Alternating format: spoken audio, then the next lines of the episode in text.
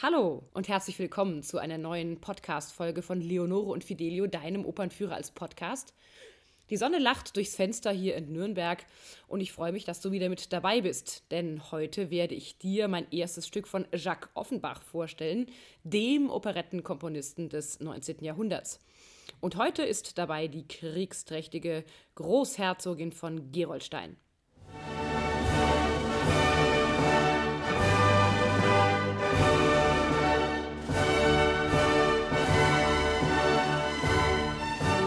Französisch klingt das natürlich noch viel schicker.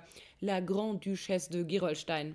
Und für die Pariser Opera Bouffe wurde dieses Werk geschrieben anlässlich der großen Pariser Weltausstellung im Jahr 1867. Damals wurden eben noch monumentale Stücke geschrieben und Opern geschrieben. 20 Jahre später wurde dann zum gleichen Anlass der Eiffelturm gebaut. Nach der Uraufführung wurde dieses Stück zum richtig heißen Scheiß in Europa und die gekrönten Häupter Europas gaben sich die Logen-Klinkentür in die Hand und reisten nach Paris, um Hortense Schneider, die Muse von Offenbach, zu erleben in dieser Rolle. Unter anderem war der König von Schweden da, der habsburgische Kaiser Franz Josef oder auch Otto von Bismarck, der deutsche Reichskanzler. Und er selbst sagte darüber, insbesondere auch in Bezug auf das Militär, was hier auf die Schippe genommen wird, Genau so läuft es beim Militär. C'est tout à fait ça.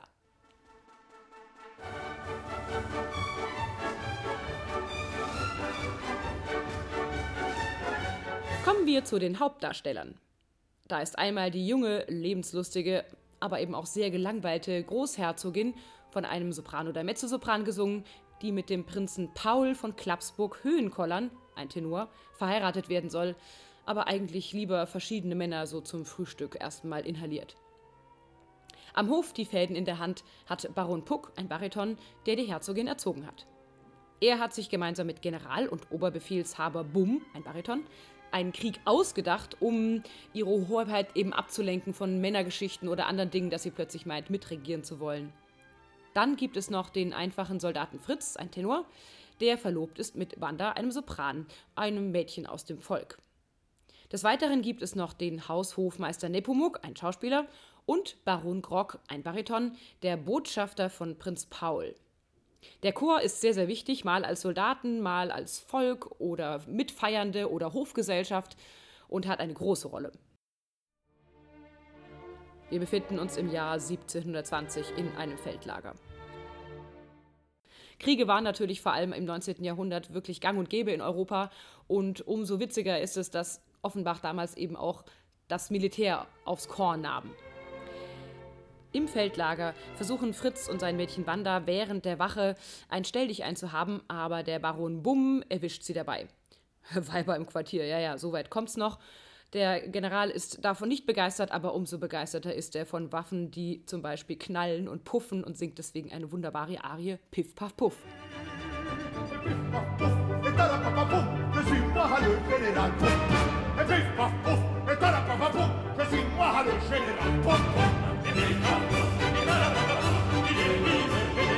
Jetzt kommt die Großherzogin ins Feldlager, um die Truppen vor ihrem Abmarsch in den fiktiven Kampf, sie denkt ja, es wäre ein echter Krieg, zu inspizieren und ist ganz begeistert vom Militär und den schicken Uniformen und den Männern und will gleich am besten als Marketenderin, also als quasi Küchenbedienstete und für andere Dienstfälligkeiten auch noch zuständige Dame im Heer anheuern.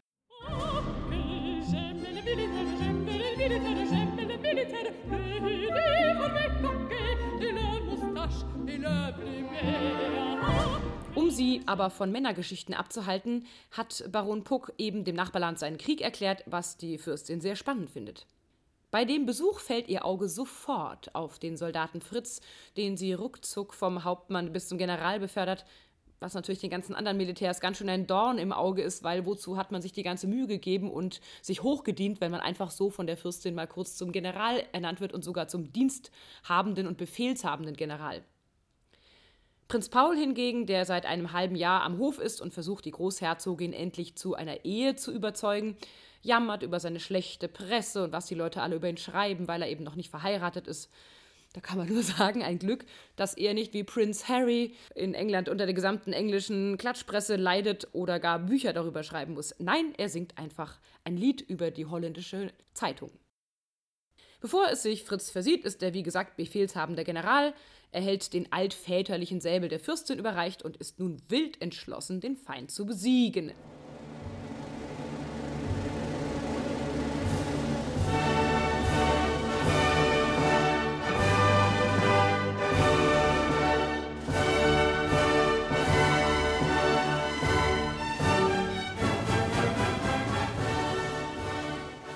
Im zweiten Akt kehrt Fritz siegreich aus der Schlacht zurück.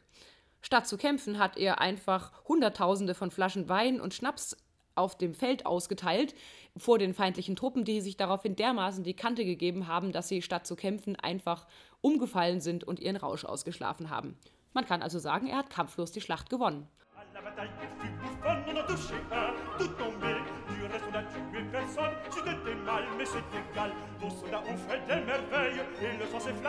Die Großherzogin kann nun nicht mehr an sich halten und will Fritz endlich ihre Liebe gestehen. Aber so direkt geht das nicht. Sie ist ja nun mal eine feine Dame und er ist eben eigentlich ein einfacher Soldat. Und deswegen tut sie so, als ob sie von einer Freundin spricht, die eben in ihn verliebt sei.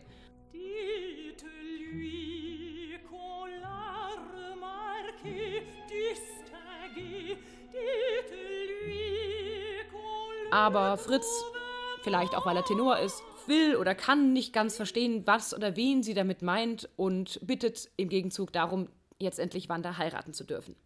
General Bumm, Prinz Paul und Baron Puck haben einen finsteren Racheplan ausgedacht, nachdem sie festgestellt haben, wie sehr Fritz in der Gunst der Großherzogin steht, und wollen ihn umbringen. Aber die Fürstin kommt dahinter.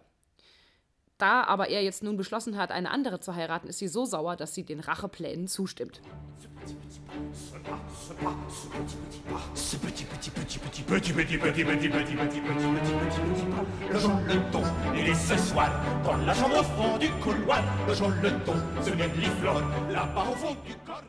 Aber der Mord soll nur stattfinden, wenn am Abend beim Ball auch das Carillon, das Glockenspiel der Großmutter, angestimmt wird.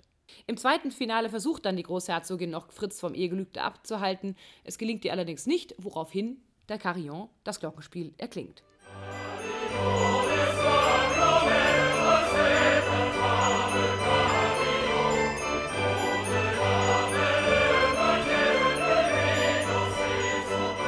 Im dritten Akt wetzen nun die Verschwörer ihre Messer in einem lustigen Finale und äh, warten auf die Hochzeitsnacht, um zuzuschlagen.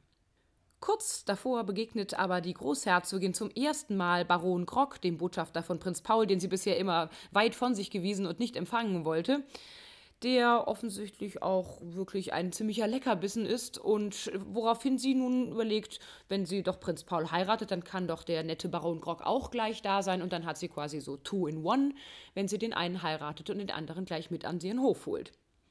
Daher bläst die Großherzogin im letzten Moment den Mord ab aber einen kleinen Racheplan erlaubt sie dann doch noch. Und so werden Fritz und Wanda in der Hochzeitsnacht gestört und zurück ins Feld gelockt, aber in eine Falle.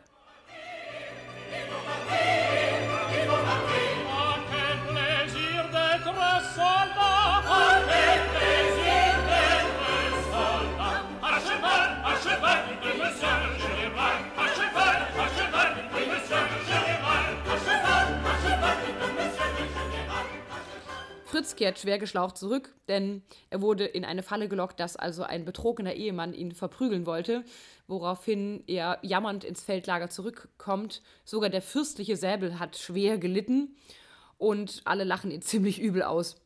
Aber noch nicht genug, es kommt noch schlimmer. Jetzt, wo die Fürstin ja kein Interesse mehr an ihm hat, degradiert sie ihn einfach ganz schnell vom General über den Hauptmann bis hin zum gemeinen Soldaten woraufhin er sich selbst entlässt. Von so einem Staat will er einfach nichts mehr wissen. Er will es mit Wanda irgendwo ein ruhiges und entspanntes Leben fern des Militärs führen. Die Fürstin macht sich nun Hoffnung auf den Baron Grog. Aber der hat, wie wir jetzt erfahren, gerade als sie ihm das Oberkommando anvertrauen will, bereits eine Frau und vier Kinder. Ein Desaster. Grande Dame, die die Großherzogin ist, ergreift sie nun das Kommando selbst, nimmt sich den Säbel und willigt auch in die Ehe mit Prinz Paul ein. Und alles endet mit ihrem weisen letzten Spruch: Wenn man nicht hat, was man liebt, muss man eben lieben, was man hat. Offenbachs Siegeszug als Operettenkomponist, er nannte übrigens seine Stücke nicht Operetten, sondern Opera Bouffe, also eine komische Oper, begann seinen großen Siegeszug als Komponist mit Orpheus in der Unterwelt, eine Parodie auf Glucks Oper über den singenden Helden, der seine verstorbene Frau aus der Unterwelt holen will.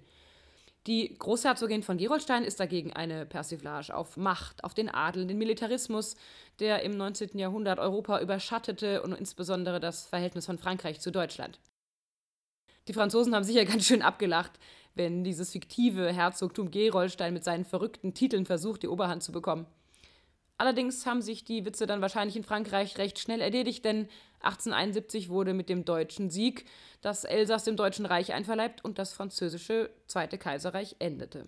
Und was man auf jeden Fall sagen kann, Offenbach ist wirklich ein großer, großer Quatschkopf und ähm, hat einen urwüchsigen Trieb, der quasi manchmal fast an die Anarchie grenzt. Einen ganz schönen Spruch dazu habe ich gefunden bei Friedrich Nietzsche, der ja eigentlich nicht so als Spaßkanone bekannt ist, aber der ein großer Offenbach-Fan war. Er schreibt, wenn man unter Genie eines Künstlers die höchste Freiheit unter dem Gesetz, die göttliche Leichtigkeit, Leichtfertigkeit im schwersten versteht, so hat Offenbach noch mehr Anrecht auf den Namen Genie als Wagner. Wagner ist schwer, schwerfällig, nichts ist ihm fremder als Augenblicke übermütigster Vollkommenheit, wie sie dieser Hans Wurst Offenbach fünf oder sechsmal fast in jeder seiner Operetten erreicht. Ja, dem kann ich nichts hinzufügen und ich freue mich sehr, dass wir diese Operette aktuell am Staatstheater Nürnberg spielen. Die Premiere ist am 4. März. Falls du Lust hast, vorbeizukommen, die Infos dazu findest du wie immer in den Shownotes hier unten drunter. Auf jeden Fall ist es für mich eine ganz schöne Herausforderung. Der Schauspielregisseur Andreas Kriegenburg inszeniert hier seine allererste Operette und ich stelle mich der Herausforderung genauso viel Text zu sprechen wie zu singen. Naja, zumindest fast. Also auf jeden Fall ist es sehr, sehr viel Text und es ist sehr lustig und es gibt sehr viel schöne Musik. Bis ganz bald und falls du noch Anregungen oder Wünsche zu meinem Podcast hast, freue ich mich von dir zu hören.